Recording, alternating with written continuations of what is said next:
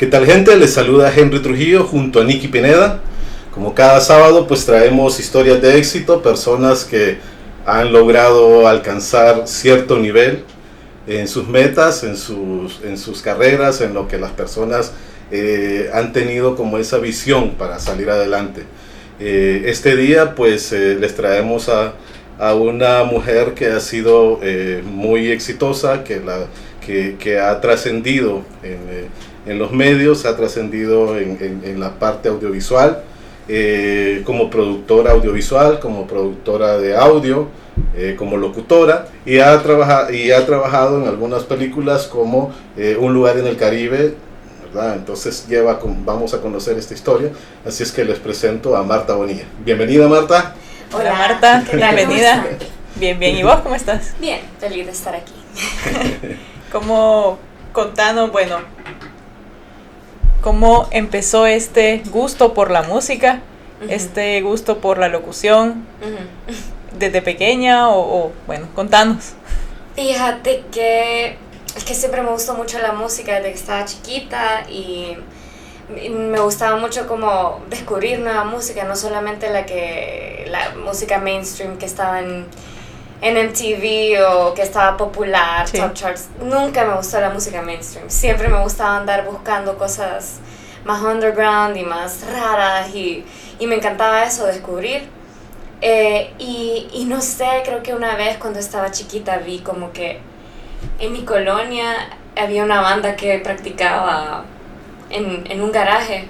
Entonces se podía ver desde afuera y a mí me, o sea, me súper llamaba la atención y yo decía, yo quiero tener, yo quiero tener una banda. Entonces luego en la escuela pues eh, quería aprender guitarra, quería tocar guitarra eléctrica, me metieron en, un conservatorio mis papás y estudiaba, estudiaba guitarra y luego también pues en la escuela me, mis amigos eran músicos, todos estábamos como, todos tocábamos, todos estábamos en clase de, y aprendiendo guitarra y todo esto. Entonces, eh, entonces así, ¿verdad? Como llevándome mucho con músicos, pues terminé cantando, que no era, no era lo que yo quería tocar guitarra, ¿verdad? Y, eso era lo que estudiaba, pero siempre mis maestros y mi maestra de, de, de, solfeo y eso me decía, no, es que vos, vos, vos tenés que cantar, vos sos súper afinada, sería súper fácil para vos.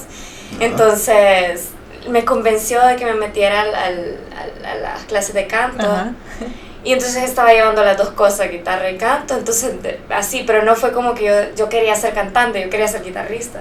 Ah. pero, pero luego me fue llevando por ahí y fui descubriendo mi voz y me gustó, me gustaba em, grabarme, tenía una computadora súper lenta y, me gustaba como grabar, como descubrí Ableton Live desde chiquita, entonces me gustaba grabar mi voz y ponerle efectos y jugar con mi voz bastante. Entonces, por ahí creo que fui experimentando con la voz. Ajá, escucha. Interesante. Bueno, de hecho, eh, Marta, a tus, ¿qué? A tus 15 años, tuvo, tuvo su, su debut. ¿Fue tu debut o ya habías cantado antes?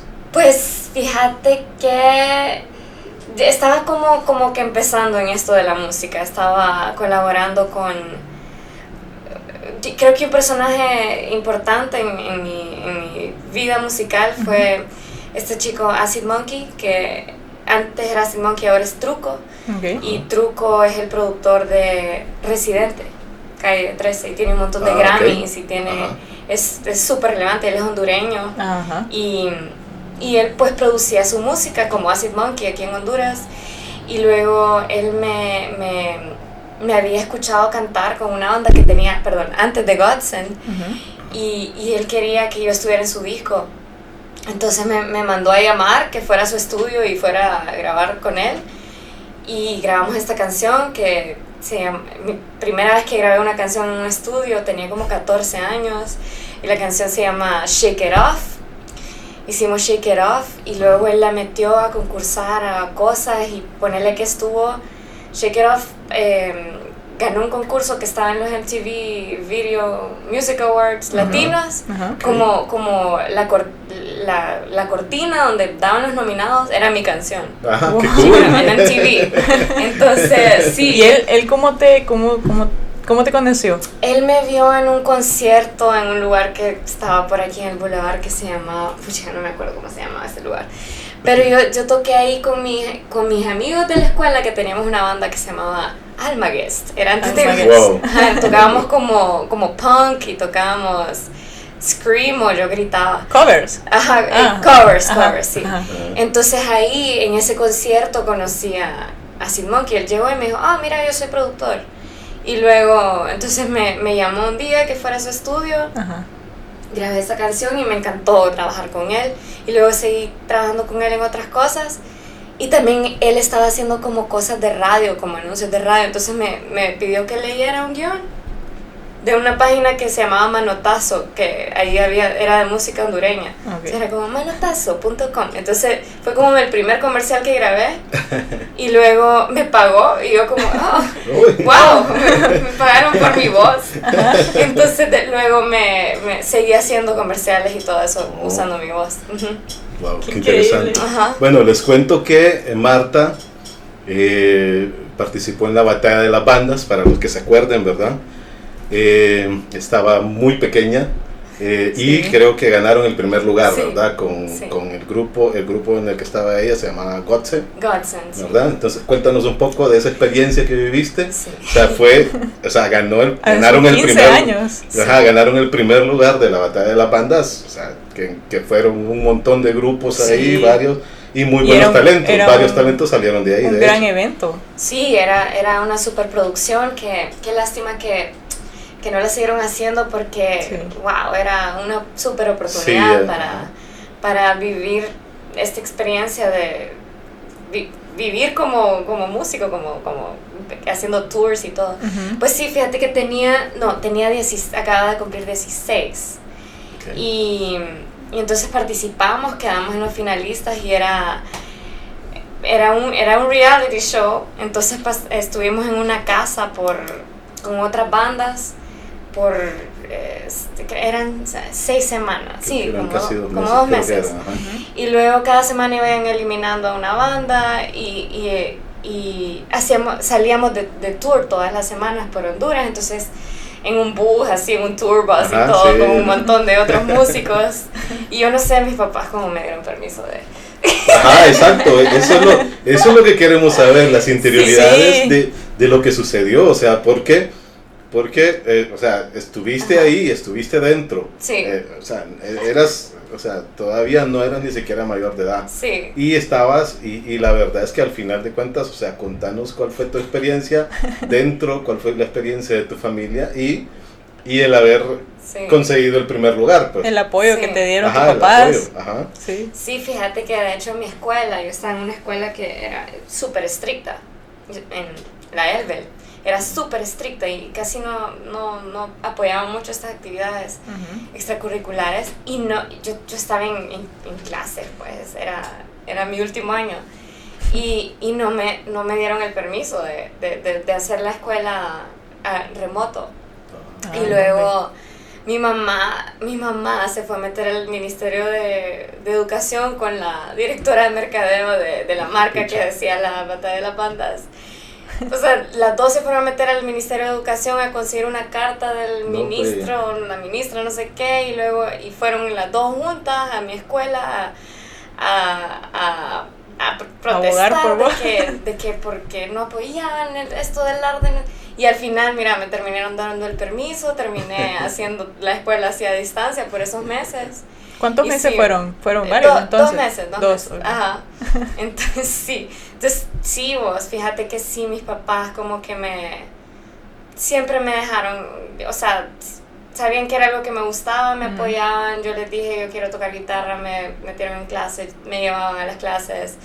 Iban a mis conciertos, aunque fuera una banda de rock súper pesado y todo, pues ellos iban y me apoyaban y mi papá ahí con un cartel, súper, súper, súper lindos. Sí. Bien Puro orgulloso. metal, puro metal el Sí. que tocaba. o Sí. Sí, sí, no, yo, la verdad, qué suerte de tener los papás que, que, que me- la vida me dio porque creo que hubiera sido bien frustrante que no, que no, no me dejaran participar en sí, estas cosas. parte de tu éxito es gracias a ellos. No, y, y, y, las conectes que hice, la gente que conocí, conocí a otros productores, ahí fue también que me empezó a gustar la producción de video y, la, y esta, este mundo de, de, del video, porque ahí conocí, bueno, ahí el productor de ese show era el, el director de Un lugar en el Caribe, por ejemplo, mm, que luego trabajé con él. Y entonces conocí a mucha gente en, en esa etapa, estaba súper joven y creo que por eso súper joven pude empezar como mi empresa y hacer otras producciones porque estaba muy conectada con varias personas. Y contanos un poco, bueno, seguimos contando de, de, ese, de esa experiencia de la batalla de las bandas. Ah, pues, ajá, entonces íbamos de tour, luego iban eliminando cada banda y luego, y luego quedábamos tres bandas y era la final, fue en San Pedro, me acuerdo, y iban a leer el premio y yo estaba como, ah, no creo que ganemos porque, pero igual. ¿Te acordás qué bandas eran las que quedaban? Mira, había una banda que se llamaba Crescendo. Ah, Crescendo. Ajá. Crescendo con el vocalista, que ahora es el vocalista de Delirium. Mm, ah, ok. Ajá. Eh, ajá, Crescendo. Había otra, ¿cómo que se llamaba esta otra? No me acuerdo. Sí, que con Crescendo era que se, se daban. Se daban sí, sí, era, eran, eran competencias. También, y luego, entonces yo, yo pensé que iba a ganar Crescendo, porque es que eran unos músicos excelentes, el cantante wow, o sea, ahora es el, el cantante de Delirium y, y, era increíble este niño y, y, yo como, ah, bueno, fijo van a creciendo, pero igual la pasé bien, pero igual la pasé bien, qué divertido, yo nunca ni estaba pensando en ganar ni nada y luego dicen, y, el segundo lugar, creciendo. Y yo, ¿qué? Entonces no ganado. Ajá. Y fue, sí, fue como, ¿qué? Ok, wow, ganamos. Ok. sí. Pero es que es, yo, yo estaba en ese momento en la producción de, de, la batalla de la banda, o sea, era cliente nuestro, entonces nosotros estábamos como dándole el seguimiento a la, al proyecto. Ah, entonces, en la agencia? Sí, estaba con Pepsi. Ah, ok, ok. Entonces, trabajaba, entonces estábamos manejando ah, el, pucha, el, proyecto. Pues, Ajá, súper bonito el proyecto. Sí, entonces... Eh, e igual, o sea, todo mundo enamorado de Crescendo, eh, pero también, también, también con Godsen esta era la cuestión, o sea, a mí me, me dejó impactado esta señorita, ¿verdad? Cuando se para con el micrófono la primera vez ahí a cantar. y le sale el bozarrón. sí, y miramos aquí a la muchachita que se para ahí y todo y empiezan a tocar y empieza ella a rockear. Sí. ¡Wow! sí, súper Muy bien, muy bonita experiencia esa, la verdad. Sí. Qué lástima que no continuó el proyecto.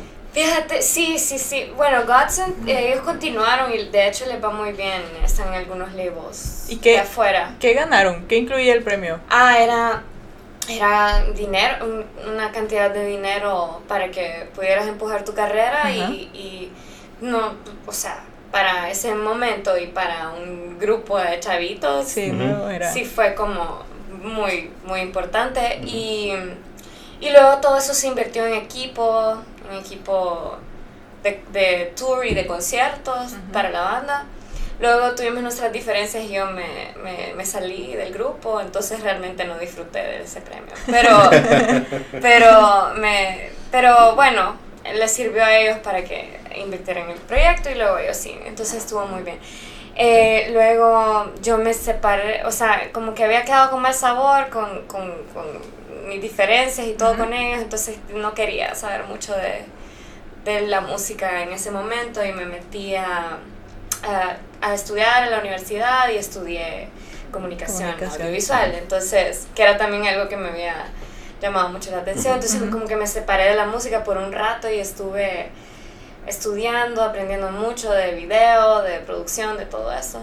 Y luego empecé a trabajar en eso. Entonces, pero luego como como en el 2014, 2015, como que 2014, me sentía súper vacía, fíjate, sentía que me hacía falta algo. sí.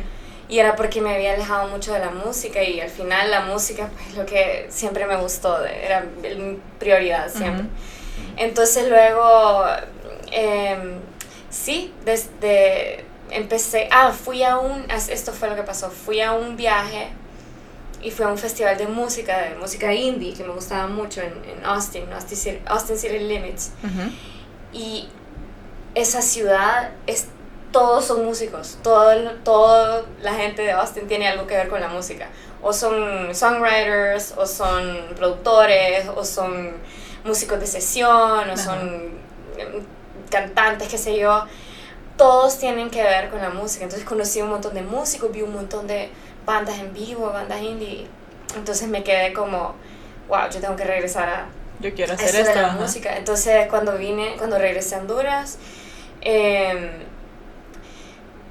ah, empecé, como, empecé a grabar covers en mi cuarto y lo subí a SoundCloud.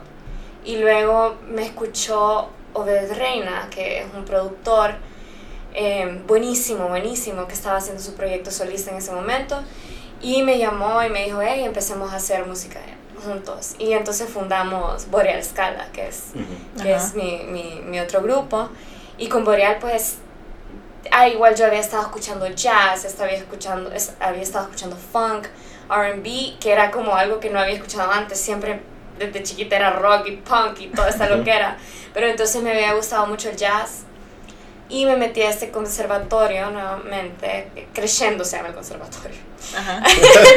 y creciendo es, más enfocado al jazz, entonces como que ahí conocí a todos estos jazzistas y increíbles y empecé a a llamear con ellos, experimentar con el jazz y wow, o sea, el mundo del jazz me encantó. Entonces con Boreal empezamos a hacer jazz y empezamos a hacer funk combinado con jazz, combinado con RB y una fusión bien extraña que me mataba y a la gente le gustó mucho. Eh, Desde el principio entonces empezaron con música original. Sí, sí, con Boreal era una explosión de... O sea, de hecho, el proyecto fue tan, tan pinta por eso, porque los músicos que nos juntamos, Mira, nos, nos, desde el primer día llegaron a mi casa, nos conectamos, ah, improvisemos. Ese día hicimos como cinco canciones. ¿Me entendés? Y, y, desde entonces con Boreal somos una, una fábrica de canciones. O sea, cada vez que nos juntamos sale una nueva canción. Luego mm, nos metemos mucho rollo en la, en la producción y nos tardamos en sacarlas, pero las esencias de las canciones pues salen tan fácil, la química que tenemos entre nosotros es impresionante, es como he tocado con músicos en Los Ángeles, he tocado con músicos en un montón de lugares y esa química que tengo con ellos no la, no la había tenido hasta que encontré también a mi nuevo eh, em, socio de la música, que es mi, mi dúo, eh, Juan Pablo, que está ahí afuera.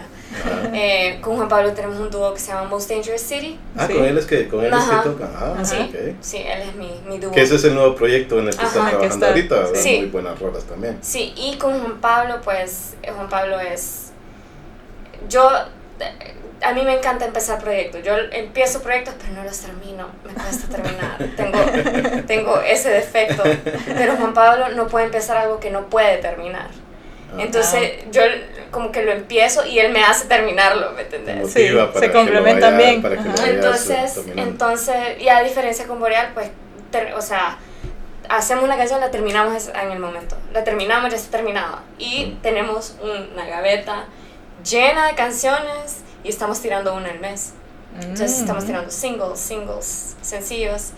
Em, porque también la industria cambió mucho y antes pues eran los álbums los EPs y con todo cómo ha cambiado la industria de la música, que ya realmente la gente no escucha álbums, solamente lo que... O sea, a, menos que sea un álbum que tiene que ser un álbum, porque tiene una razón de ser un álbum, pero ahora la industria es más sobre sencillos, entonces ese es el modo que tenemos con, con Most Dangerous City, que es sencillo, sencillo, sencillo. Sí, y, y, de paso pues han ido evolucionando, ¿verdad? Han ido cambiando la, la forma de, de, de hacerlo. Porque eh, he escuchado tus canciones, digamos, em, bueno, desde antes hasta ahorita y, ha sido como evolucionándolo. Ha tenido una transición. Ajá, has tenido como una transición En, en, en, todo, en todas las cosas que llevas. Claro, claro que sí. Sí, sí, por ejemplo con Boreal, y, y Boreal siempre existe, solo que ahorita con, con pandemia mm, nosotros tenemos que estar juntos para hacer la música, es bien difícil, separados. Y ahorita con pandemia pues ha sido muy complicado porque algunos viven con sus papás, otros... Entonces, ha sido como... Me, lo paramos por un, por un rato, pero por ejemplo con Boreal puedo explorar esa parte de... Puedo seguir explorando eso del RB, del jazz y todo eso, que me encanta. Y con Most Dangerous City exploro un lado como más electrónico y más pop y más house que también, bueno, de hecho nos juntamos con Juan Pablo porque estudiamos lo mismo. Juan Pablo estudió en Berkeley producción musical y yo también estuve en, em, justo antes de encontrarme con Juan Pablo estuve estudiando en Los Ángeles producción musical ah, electrónica. Entonces nos juntamos y fue como perfect team. Ajá. Y ahora eh, pasando ya a tu parte audiovisual, en la parte, ¿qué tal ¿Qué tal te va en esa, en esa área? ¿Qué tal te sentís? Eh, sos, eh, has trabajado en películas, has trabajado en, en, trabajas bastante la parte de publicidad, de, comerciales, de, comerciales, de documentales, de, de, todo un poco, ¿verdad? En la parte audiovisual también eh, sos experta en la parte de audio. Entonces, contanos un poquito de, de ese mundo en el que vivís, en el audiovisual. bueno, sí, audiovisual. Básicamente es audio y, y video. Y video.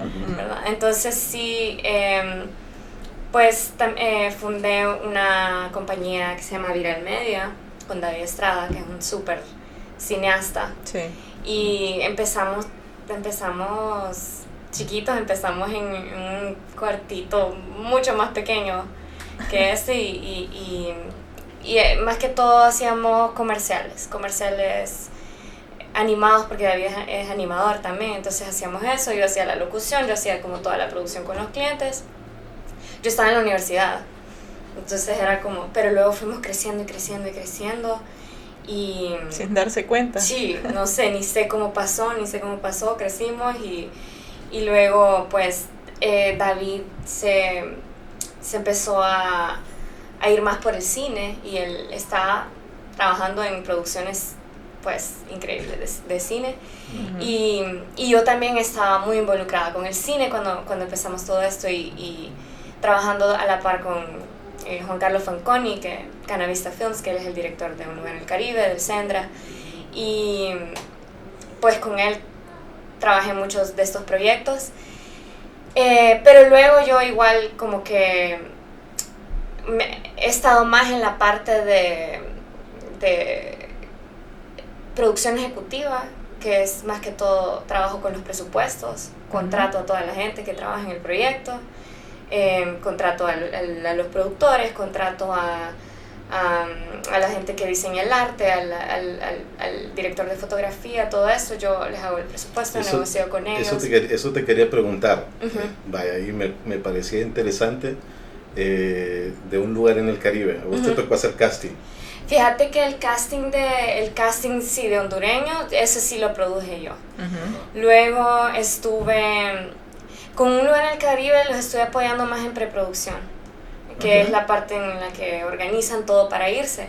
Pero eh, yo quería que David fuera el director de, de, fotografía porque David no había hecho ningún largometraje y estaba empezando y estaba David es súper buen director de foto. Pero como es, alguien tenía que quedarse en la empresa, en Teus, no, sé, no, nos podíamos ir los dos por, por tres meses a Roatán y dejar la, la pulpe sola. Entonces yo tuvimos como este, como con David, como, ok, ¿va vos o voy yo? Entonces decimos que iba a ir él porque él es el que iba, iba a hacer la cinematografía.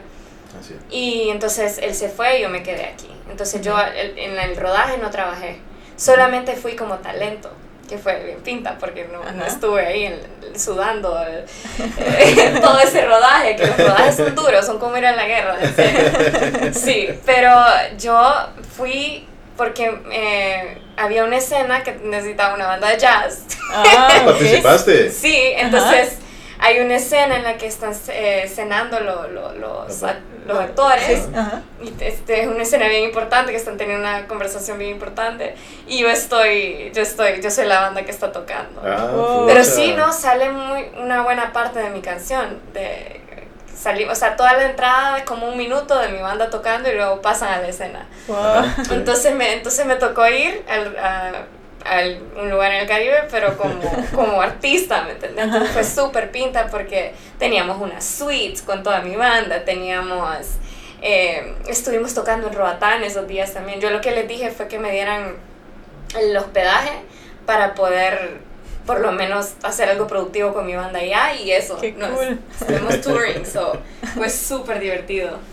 Contanos un poco de esa experiencia de, de lo bueno, estuviste como artista, ¿qué experiencia se siente estar en un rodaje, pues? Ajá. Más, más ahorita que está, más, creo que eh, ha estado en, en qué, eh, estuvo en cine. Sí, Sí. estuvo en el Ha cine. estado en, En varios festivales, en- ¿Festivales? está también en, en, ¿En HBO plataformas? Go, Ah, HBO HBO. Go, si, si alguien tiene HBO Go, Ahí la está. puede buscar, una película hondureña, con todo el, todo el equipo que la realizó y los realizadores y todos son hondureños. Son hondureños, sí. Los actores son mezclados, son algunos hondureños, algunos extranjeros. Eh, sí, fíjate que es, como te digo, el- mundo del cine y de los rodajes te tiene que gustar mucho porque es duro, es duro, es cansado, es, es agotador, no Ujú. tenés días libres.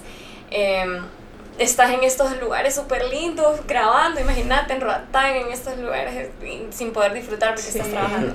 Entonces te tiene que gustar mucho. Ay, imagínate, estás abajo del sol, estás con la arena, que se te pega la arena, que los mosquitos, o sea, es duro. Entonces te Ujú. tiene que gustar mucho. A mí, a mí me gusta, me gusta ese, ese relajo de los rodajes, yo lo disfruto. También la, la conexión que haces con, con los miembros de, del equipo, pues es única, especialmente en estos rodajes que son afuera de, de tu hábitat Sí. claro. eh, creas una amistad bien bonita, un ambiente bonito.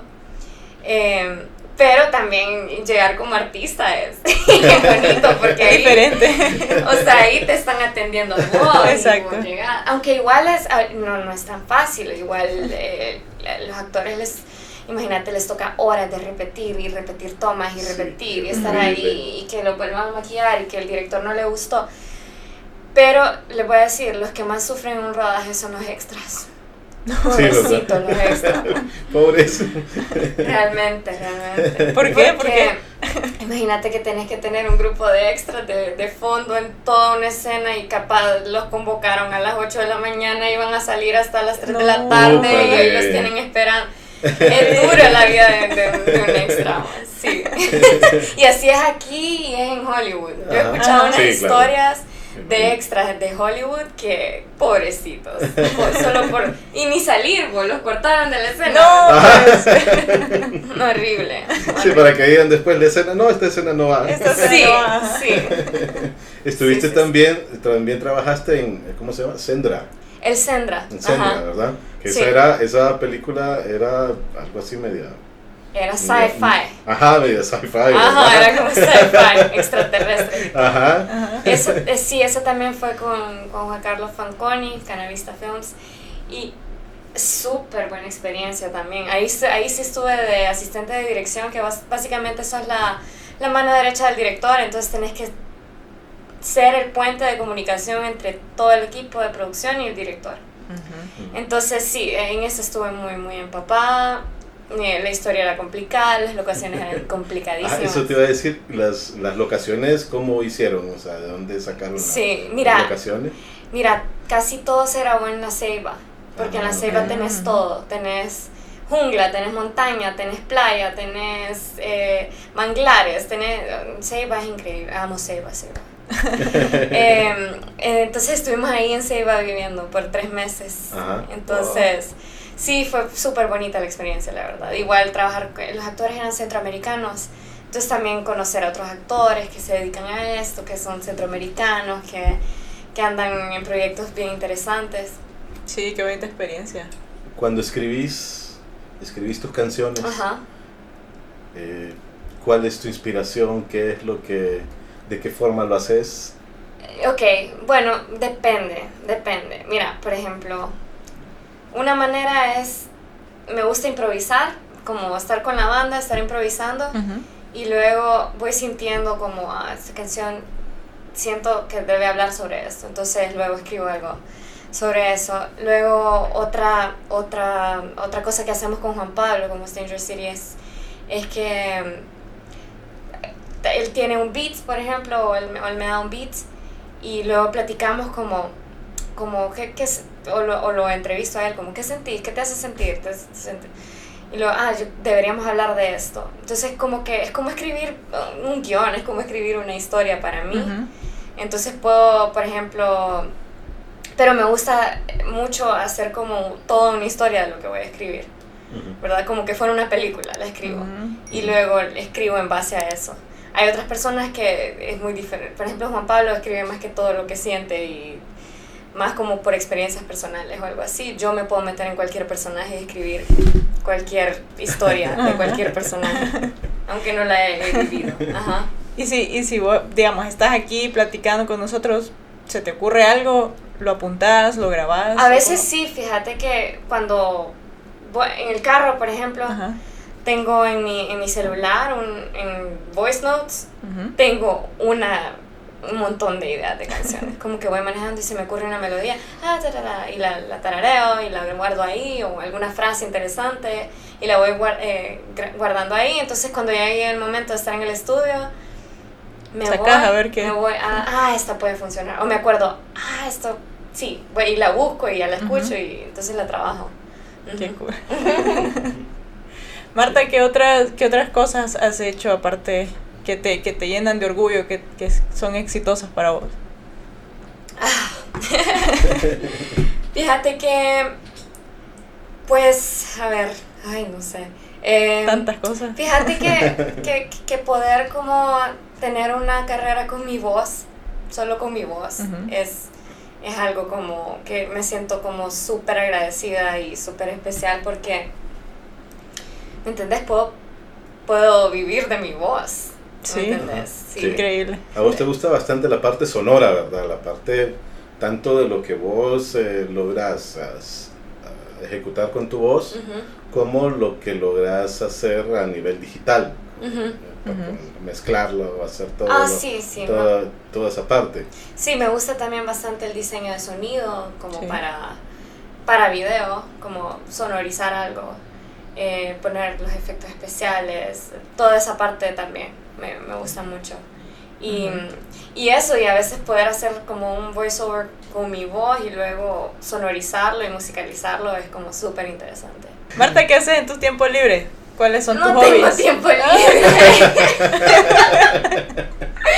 en serio que no tengo tiempo libre. No tengo tiempo libre. No sé cómo explicarlo, pero es que también todo mi tiempo está lleno de cosas que me gustan hacer, pero son mi trabajo. Por ejemplo...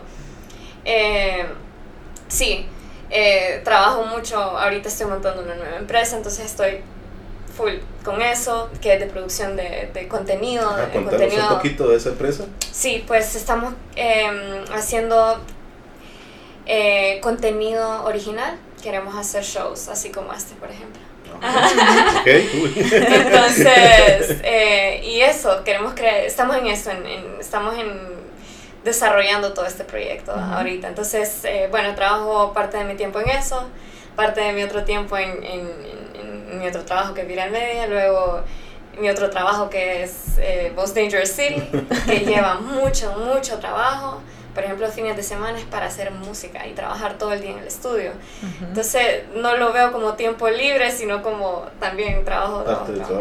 Pero sí, no, sí nos damos un breakcito y lo que hacemos mucho es, em, hiking y ah, bici y me gusta eso, mucho la naturaleza y creo que eso es lo que hacemos en los días libres, nos vamos a, explorar. Por ¿Te gusta ir a, retiro, verdad? De yoga y de cosas Sí, sí, sí, el yoga me gusta mucho. Yoga hago, todas las mañanas hago yoga, si yo no hago yoga un día... No, funciona. No, no, tengo que hacerlo, pero eso es lo que te digo, como no paro todo el día, como yo en la mañana, eh, luego una empresa, la otra empresa, la música, aquí, allá. Entonces, sí, los domingos, los domingos usualmente hacemos como eso, como naturaleza y vamos a La Tigra o, o a Panacam o a estos parques así.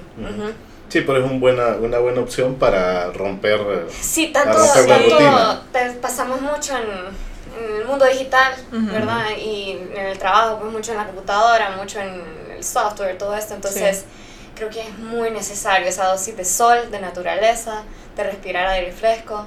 Sí. Sí. ¿Vos considerás que vivís de tu pasión? ¿Que te apasiona lo que haces? ¿Que esto realmente es lo que te gusta, lo que, lo que crees vos que sí, siempre quisiste? Realmente que si me pongo a pensar si hay algo más de lo que me gustaría vivir, pues, pues ya estoy en camino, pues, a hacerlo. Ahora sí, quiero hacer más contenido original, eh, no tanto... Eh, me he alejado un poquito de la publicidad, por ejemplo. Sí, sí, por ejemplo, la empresa lo hace, pero hay otras personas que lo manejan, que antes lo hacía yo.